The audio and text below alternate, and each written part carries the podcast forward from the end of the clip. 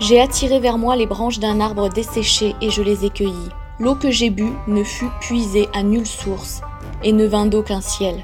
Cette viande que nul n'a goûtée, j'étais seule à la manger et à la savourer. J'ai allumé un feu sans étincelle, remuant son enfer, je m'y suis réchauffée. Quand mon heure viendra, elle me trouvera rassasiée des plaisirs de la vie, guérie. Amrou Imd Kinas Hal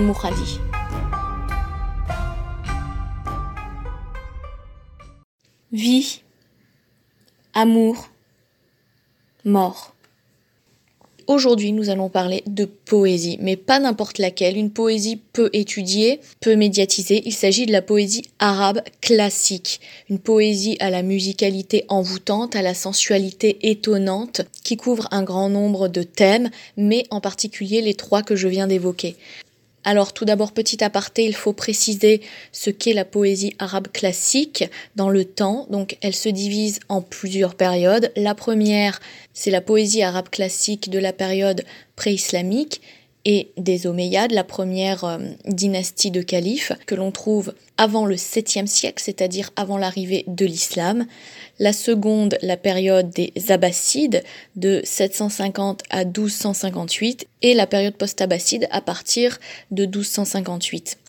Pour ce podcast, je vais m'appuyer sur un nombre important euh, d'auteurs arabes classiques et vous verrez que en dépit du fait que les époques diffèrent, les thèmes et surtout la manière de les traiter, les liens que l'on peut faire entre eux sont assez souvent convergents.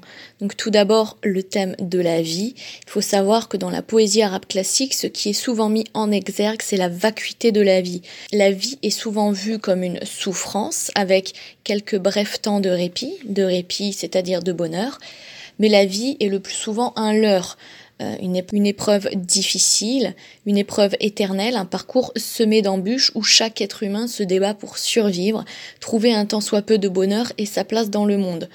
Mais il semblerait que les malheurs soient toujours les grands gagnants au final. La vie se révèle une aventure périlleuse, un véritable combat où les chagrins s'amoncellent pour peser toujours plus lourd sur nos épaules.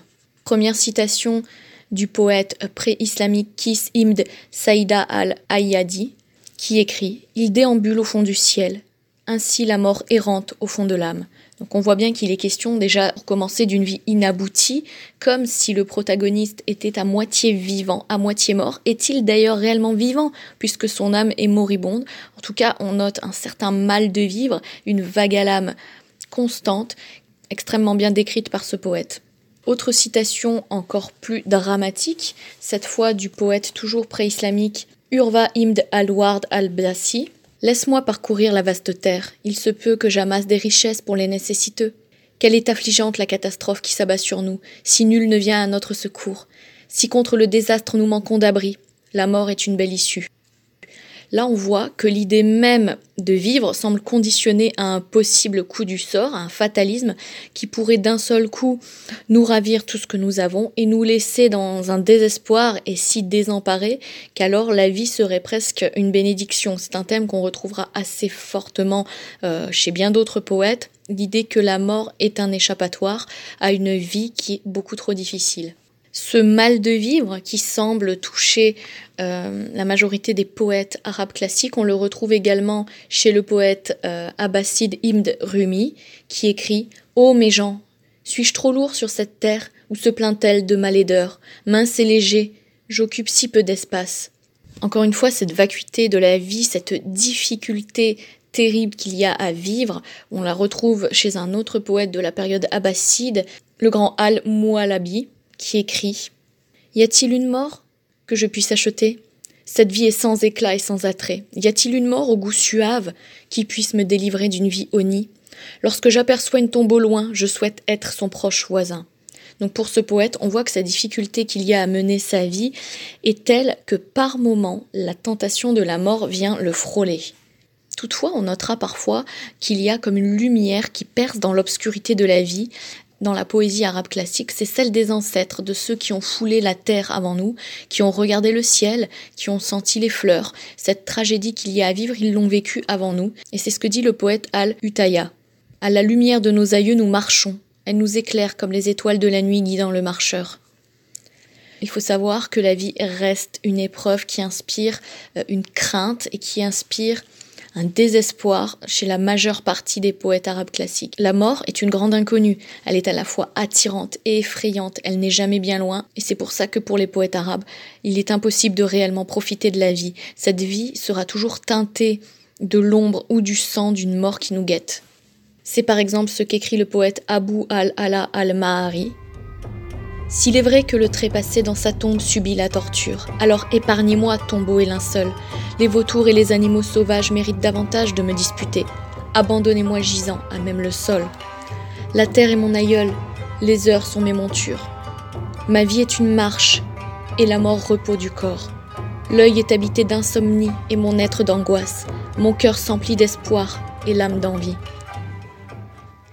On voit bien encore une fois une terrible difficulté à vivre, une volonté limite de mourir pour échapper à ses souffrances, la vacuité de la vie, un thème prédominant dans la poésie arabe classique qui lui donne d'ailleurs une touche tragique incomparable à d'autres poésies.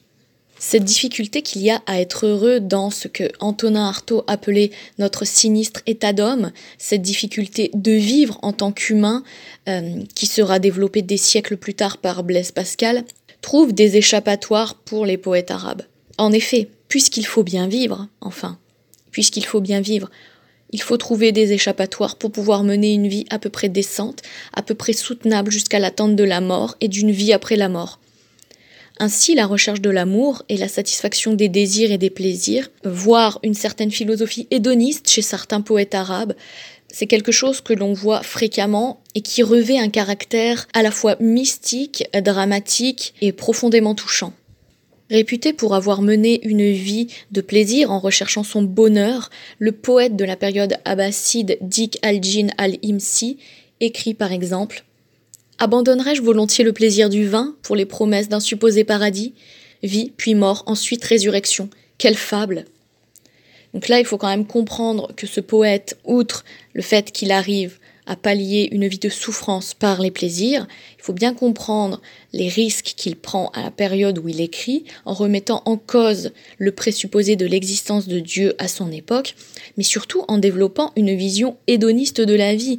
Il y a une recherche euh, active des plaisirs et des bonheurs, à ne pas confondre avec l'épicurisme, qui tend à être un terme et un concept philosophique totalement galvaudé et faussé aujourd'hui. L'épicurisme, c'est se contenter de ce que l'on a et trouver le bonheur et le plaisir dans la frugalité, alors que l'hédonisme est une recherche active des plaisirs. Et là, on voit bien chez ce poète de la période abbasside une vision hédoniste de la vie qui fait qu'il n'a aucunement l'intention de se préoccuper d'une potentielle vie après la mort dont il n'a d'ailleurs aucune preuve. C'est comme ça que lui, en tout cas, oublie ces difficultés inhérentes qu'il y a à vivre. Tout être humain doit mener son propre destin dans l'immensité du monde et chacun trouve le bonheur là où il le peut. Essayer de jouir des bienfaits de la vie, chercher sa part de bonheur, certains poètes, contrairement à Dik al-Jin al-Imsi, n'essaient même pas, tant ils sentent que ces divertissements et ces bonheurs sont éphémères. Pour eux, l'éphémérité de ces plaisirs condamne les hommes finalement. Il condamne les hommes à être encore plus malheureux par la suite quand il faudra renoncer à ces dix plaisirs. C'est une vision extrêmement pessimiste où finalement la vie n'a plus du tout de sens. C'est donc une vision même nihiliste et désespérée de la vie. On le voit très bien chez le poète extrêmement célèbre et connu pour le coup qui s'appelle Abu al-Ataya. Abu al-Ataya, c'est un poète arabe classique de la période abbasside qui est connu pour avoir eu une vision euh, ascétique dans ses poèmes, une vision euh, assez aride de la vie, alors que lui-même a vécu une vie plutôt de passion. Mais en tout cas, dans ses poèmes, c'est plutôt ce qui ressurgit, une aridité, une sécheresse et surtout une sévérité envers les gens qui veulent mener leur vie en fonction de leur bonheur. Il écrit par exemple Je m'étonne que l'être se réjouisse de la vie, sachant que la mort est certaine. Mais encore, les gens sont happés par leur divertissement, tandis que le moulin de la mort ne cesse de tourner. Pour Abu al-Ataya, la vie est en fait un leurre, c'est une illusion, et dans ses poèmes, il le montre bien, puisque la mort plane toujours au-dessus de nos têtes. C'est pourquoi il condamne passablement la recherche du bonheur et les passions du cœur. Il écrit aussi par exemple Quand nous nous gaspillons dans le réjouissance, un peu de notre corps se meurt à chaque fois quand l'âge nous blanchit et laisse sans défense. La force se délabre et vient le dernier pas. Cette peur de la mort et, j'oserais dire, de la vie après la mort dont on n'est pas sûr qu'elle soit si belle que ça, est omniprésente dans les poèmes d'Abu al-Ataya. Elle est si forte qu'aucun bonheur sur terre ne peut finalement aider à surmonter cette mort et son horreur.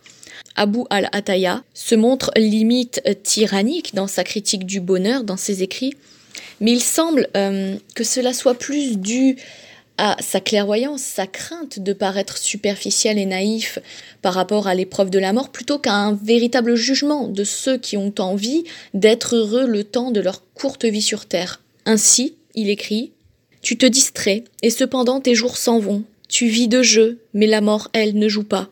Je m'étonne, oui, et jamais quand il s'agit de moi. Le meilleur moyen pour éviter de penser à la mort, à notre propre mort inexorable, le meilleur échappatoire à la difficulté inhérente, encore une fois, qu'il y a à vivre, les poètes arabes classiques la cherchent naturellement dans l'amour. Et c'est encore une fois dans des textes à la musicalité incomparable, à la passion littéralement déchirante, qu'ils rendent hommage à ce sentiment qui est au centre de toute vie humaine. Tout d'abord, on pourrait euh, se demander ce qu'est l'amour. Pour Paul Léoto, il faut se rappeler que l'amour, c'était préférer un autre à soi-même. L'amour, l'amour, l'amour. Mais pour Saint-Exupéry, eh bien, pour ce dernier, aimer, ce n'est pas se regarder l'un l'autre, mais c'est regarder ensemble dans la même direction. Pour Simone de Beauvoir, le couple heureux qui se reconnaît dans l'amour défie l'univers et le temps, il se suffit, il réalise l'absolu. Enfin, pour Victor Hugo, l'amour, panique de la raison, se communique par le frisson. On pourrait rebondir sur cette citation de Victor Hugo, parce qu'en fait elle est extrêmement représentative de la vision de l'amour dans la poésie arabe classique. Pour la majeure partie des poètes arabes classiques, il y a une perte de la raison. Il n'y a pas de demi-mesure dans l'amour. Dans cet amour, qui est un amour passion, il est toujours synonyme de passion violente. Vous allez me dire, passion violente est presque un oxymore. Alors la passion peut être heureuse ou terriblement malheureuse, mais ce qui est sûr, c'est que dans la poésie arabe classique, elle étreint les cœurs, elle pousse à chanter des louanges insensées pour une femme aimée éternellement, ou au contraire à la détester à force de trop l'aimer. Il n'y a pas d'amour tranquille dans la poésie arabe classique. Il n'y a d'ailleurs pas vraiment d'amour heureux. Si je veux reprendre le poème de Louis Aragon, Rien n'est jamais acquis à l'homme, ni sa force, ni sa faiblesse, ni son cœur. Et quand il croit ouvrir ses bras, son ombre est celle d'une croix. Et quand il croit serrer son bonheur, il le broie. Sa vie est un étrange et douloureux divorce. Il n'y a pas d'amour heureux. Eh bien, dans la poésie arabe classique, on pourrait dire que 90% du temps, il n'y a pas d'amour heureux. Et le pire, c'est que pour ces poètes, généralement, euh, cette douleur, eh bien, ils en tirent euh, un plaisir assez coupable, masochiste. Ces amours passionnels par la vie et ses horreurs de couleurs délicates d'un halo de lumière. L'homme vivait auparavant dans l'ombre de la mort, et c'est l'amour qui permet à son cœur et à son âme de sortir des ténèbres. Alors là, de très nombreuses citations de plusieurs poètes. Par exemple, Al-Walid ibn Yazid, qui écrit Je n'ai cessé de la contempler avec des yeux épris jusqu'à ce que je l'ai aperçu embrassant un luth. J'ai demandé au Seigneur de me mettre à sa place et d'être bois dans les flammes de la GN. On note qu'effectivement, c'est un amour qui paraît à première vue heureux, mais il y a un côté sacrificiel, le fait de même vouloir brûler littéralement pour l'être aimé. Ce n'est pas un amour tranquille. L'amour, de toute façon, encore une fois, dans la poésie classique, est tout sauf un ruisseau tranquille. C'est un torrent déchaîné. Il semblerait que finalement, cet amour ne puisse trouver euh, sa substance et ne puisse survivre que par sa violence. Et c'est aussi par sa violence qu'il finira par mourir. Et pour le poète abbasside Naïd Imd Touma al-Kilabi, il est également question euh, d'un amour heureux qui d'ailleurs conditionne complètement l'existence et j'ai même envie de dire euh, l'identité de la personne qui le ressent. Quand il écrit Que soit bénie l'œuvre de Satan si mon amour procède de cette œuvre. Un regard de l'aimer m'est plus doux que le monde et ce qu'il contient. Donc là, on voit que finalement le monde se trouve réduit à une seule personne, c'est la femme aimée, et cette femme aimée devient le monde entier, l'unique horizon indépassable pour l'homme qui aime. Autre poète de la période abbasside, Al-Abbas Imd al-Naf, où on sent déjà que le bonheur est pétri d'un certain malheur. Ce poète écrit Ô ma princesse, ne souffre pas de mon péché, l'ardeur de mon amour est mon péché. De toi je me suis tellement entretenu que devant mon cœur je reste confondu. Et plus loin, depuis que d'elle je me suis épris, mon cœur erre entre ciel et terre, mon attente s'éternise au seuil de sa porte, et il me semble devenir à cette porte un clou. Donc on voit déjà que le bonheur est en train de se dissiper, c'est-à-dire que la passion amoureuse ne peut aller qu'avec une forme de malheur. Il y a l'espoir, et l'espoir engendre des souffrances euh, innommables. Ce même poète écrit un peu plus loin L'amoureux dessine le visage de l'aimé en tout lieu et lui confie ce qu'il éprouve. L'amour a une cloche qui réveille l'amoureux. À chaque assoupissement, elle se met à sonner. Ce qui garde en vie, euh, c'est d'être sous perfusion de cet amour. Alors cet amour n'est pas foncièrement heureux, mais ce malheur ne provient pas de l'être aimé, il provient de celui qui aime et qui se crée des labyrinthes de souffrance dans son propre cœur, à l'idée de ne pas être aimé, à l'idée d'être abandonné. C'est la souffrance amoureuse dans tout ce qu'elle a de naturel, j'ai envie de dire, cette peur de, de ne jamais être aimé éternellement, euh, l'attente, l'attente qui évidemment alimente l'excitation et le désir, mais qui alimente également le désespoir, sachant que le désespoir et l'excitation sont intimement liés. Et d'ailleurs, ce poète conclut en écrivant que tout me soit pardonné excepté l'amour de toi. Il sera, il sera mon bien le plus précieux face au Seigneur. À tes yeux, l'amour est un péché, mais existe-t-il rien de plus grand que l'amour? Cette conclusion absolument magnifique. Existe-t-il rien de plus grand que l'amour, même si l'amour est souffrance? La grandeur de l'amour dans la poésie arabe classique provient de ce côté euh, foncièrement tragique. Ça donne une certaine euh, distinction, le reste des êtres humains, qui n'ont finalement pas été touchés, en tout cas pas pour l'instant, euh, par la flèche de Cupidon. Et tant que la chair, que l'âme et que le cœur vibrent, cela veut dire que l'on est en vie. Et même si la vie est très difficile à mener, même si et même s'il est extrêmement dur, extrêmement douloureux de devoir mener sa vie d'être humain, d'être humain alors que l'on est tous peu de choses, eh bien l'amour permet euh, de vivre mieux, l'amour permet de voir le soleil le lendemain. L'amour permet de dire demain il fera beau pourvu que je sois avec l'être aimé, même si cet amour est une souffrance. Voilà ce que veut dire ce poète.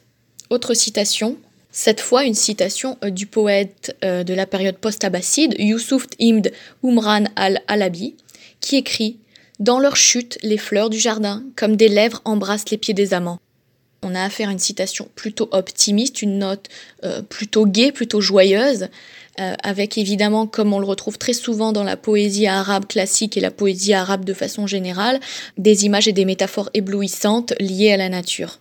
On pourrait citer également un morceau d'un poème d'Ibd Rashik al-Karawani, qui est également un poète de la période post-abbasside, qui décrit dans une métaphore absolument éblouissante une scène de baiser qui explique bien, qui montre bien à quel point ce baiser et cet amour conditionnent et surtout aident à mieux vivre, aident à être un tant soit peu heureux dans un monde cruel. Que ferais-je d'une boisson si dans ma bouche elle n'est mêlée à la salive d'une belle? Mélange qui surpasse en pureté l'eau cristalline de la pluie, désirable lorsqu'elle circule dans le corps, et son plaisir reste éloquent dans le cœur.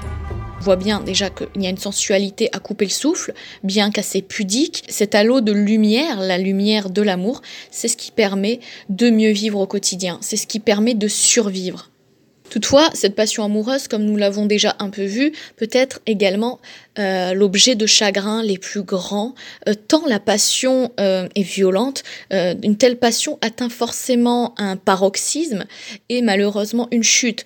L'homme amoureux finit par trouver le bonheur dans un amour qui est très malheureux, même si cet amour n'est pas souhaitable, il l'aime et c'est tout ce qui compte, il l'aime. Parfois, le pauvre amoureux se complaît même dans son malheur. Un exemple du poète Al-Majjoun qui écrit ils dirent Si tu le veux, tu peux loin d'elle retrouver la joie. Je dis Ce n'est guère mon souhait. Son amour grandit dans mon cœur, en dépit du blâme, il n'accepte de s'achever. La passion là est tellement grande que peu importe que l'amour soit une chose raisonnable qui puisse apporter objectivement le bonheur à la personne, l'amour est une tornade à laquelle personne ne peut résister et certainement pas le héros de ce poème d'Al-Majjoun. Un cas encore plus éloquent de cet amour brûlant, de cet amour irrésistible, de cet amour qui entraîne le plus grand bonheur mais également le malheur le plus indicible, on le retrouve chez le poète Tamid Ibn al-Mouiz qui écrit Ô toi qui jouis de ma douleur Quelle est exquise cette douleur venue de toi? Si l'on me fouillait au corps, on trouverait sous mes vêtements ma peine errante. Une utilisation de la métaphore qui est très judicieuse et très belle, et cette, euh, cette confusion entre l'amour, euh, le malheur, le bonheur, le fait que l'on tire son bonheur d'une certaine douleur, d'une certaine souffrance. Souffrir pour l'être aimé, finalement, n'est pas une souffrance. C'est encore un bonheur, parce que c'est ce qui permet de se rendre compte que l'on est en vie. Et l'on n'ose plus penser à la mort quand on réalise que la personne que l'on aime est en vie. C'est une chose simple, mais qui est connue et universellement reconnue. Et c'est tout à fait ce que dit Tamin Imd al-Muiz. L'amour, euh, passion dans la poésie arabe classique, c'est également l'espoir, le doute, parce que quel amour n'est pas empreint de doute? Eh bien, c'est ce qu'écrit très bien le poète de la période post-abbasside, Imd Kafaja al-Andalousi. Sincère est ton amour, mais je m'étonne de l'éloignement qui est notre destin. Comme si nous étions sur orbite, en rotation, tu t'éclipses dès que j'apparais. Alors là, évidemment, c'est le fameux fuis-moi, je te suis, je fuis, tu me suis. Et effectivement, le doute qui euh, caractérise tout amour. Sommes-nous vraiment aimés? Et si oui, pourquoi le destin s'acharne-t-il à séparer deux personnes qui s'aiment? C'est exactement la question que se pose ce poète. Et pour autant, son amour ne diminue pas, bien au contraire, il semble s'alimenter de ce doute et de cette peur, cette peur merveilleuse qui prend au ventre à l'idée de ne pas être aimé, mais avec tout de même ce petit soupçon d'espoir à l'idée d'être aimé. Autre thème sur le bonheur-malheur amoureux, c'est la rupture amoureuse, qui montre bien comment une passion augmente, augmente, augmente, grossit jusqu'à atteindre euh, un sommet inatteignable, en tout cas à notre sens, pour les autres êtres humains, pour finir par chuter tragiquement. Mais cet amour n'en est-il pas plus beau parce qu'il chute? Bonne question, auquel le poète euh, Kutayir Aza essaye de répondre quand il écrit, qui écrit avant la séparation d'avec Adza, je ne connaissais ni l'amour ni les souffrances du cœur. Nous avons escaladé les sentiers de la passion, mais lors de la rencontre, je me suis affirmée et elle a trébuché. Ma passion pour Adza, lorsque j'ai rompu avec ce qui nous unissait, et qu'elle-même a renié, est semblable à celui qui espère l'ombre d'une nuée. Elle se dissipe lorsqu'il désire s'abriter. Comme si nous étions sous une nuée stérile, nous l'implorons, mais il ne pleut que lorsqu'elle est déjà passée.